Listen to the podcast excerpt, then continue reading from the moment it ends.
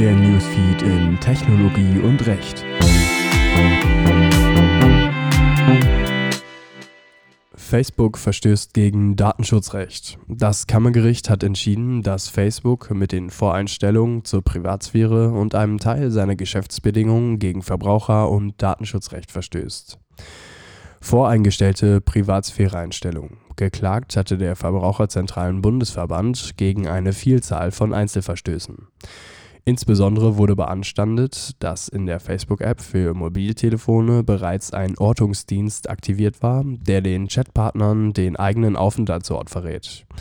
Standardmäßig war ebenfalls die Einstellung aktiviert, die es Suchmaschinen erlaubte, einen Link zur Chronik des Facebook-Nutzers zu erhalten.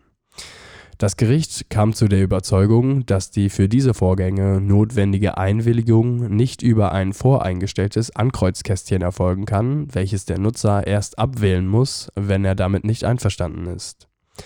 Auch zahlreiche AGB betroffen die AGB sahen zum einen vor, dass sich Nutzer damit einverstanden erklärten, dass Facebook ihren Namen und ihr Profilbild für kommerzielle, gesponserte oder verwandte Inhalte einsetzt und sämtliche Daten in die USA weiterleitet.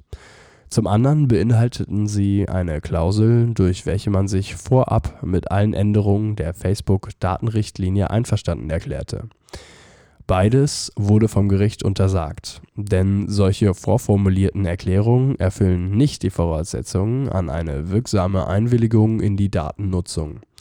Auch sei das Verwenden der Klausel, die Nutzer zur Angabe ihres richtigen Namens verpflichtet, bereits seit der Berufungsrücknahme im Dezember 2019 rechtskräftig untersagt.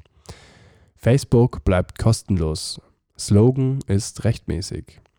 Teilweisen Erfolg konnte Facebook hingegen bezüglich des Slogans Facebook bleibt kostenlos erzielen. Der Verbraucherzentralen Bundesverband kritisierte insoweit, dass der Slogan irreführend sei, da schließlich indirekt mit der Zurverfügungstellung von Daten bezahlt werde. Allerdings beziehe sich laut Kammergericht die Werbung nur darauf, dass die Dienste ohne Geldzahlungen oder andere Vermögenseinbußen genutzt werden können. Die Revision gegen das Urteil ist nicht zugelassen. Allerdings besteht die Möglichkeit einer Nichtzulassungsbeschwerde beim Bundesgerichtshof.